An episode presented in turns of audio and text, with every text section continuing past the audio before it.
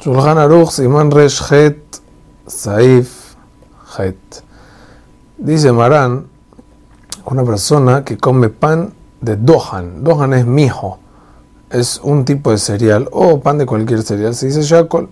¿Por qué? Los cereales son nada más, pero cuando se muelen y se deforman para hacer un pan, ya su verajá no se puede mantener siendo adama, aunque se vuelve más rico, porque ya no tiene la forma del cereal. A menos que la planten para eso, pero como los cereales no necesariamente los plantan para hacer pan, sino para comerlos como cereal. Nada más que hay personas que los convierten en pan. Entonces, cuando se come como pan o se come como cocción y no tiene la forma, se le va a decir Sheakol y Bore Nefashot.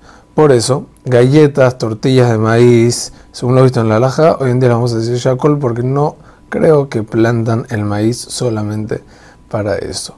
Toda comida que contiene cereales de todo tipo, en caso que los cereales siguen teniendo su forma natural, se bendice por la comida la veraja de los cereales. Y no ser así, se va a bendecir Shakol, como por ejemplo suflé de maíz. Sin embargo, si bendijo por Rora Dama, dice el Hayadam, que sale de Jehová, aun si no tienen su consistencia.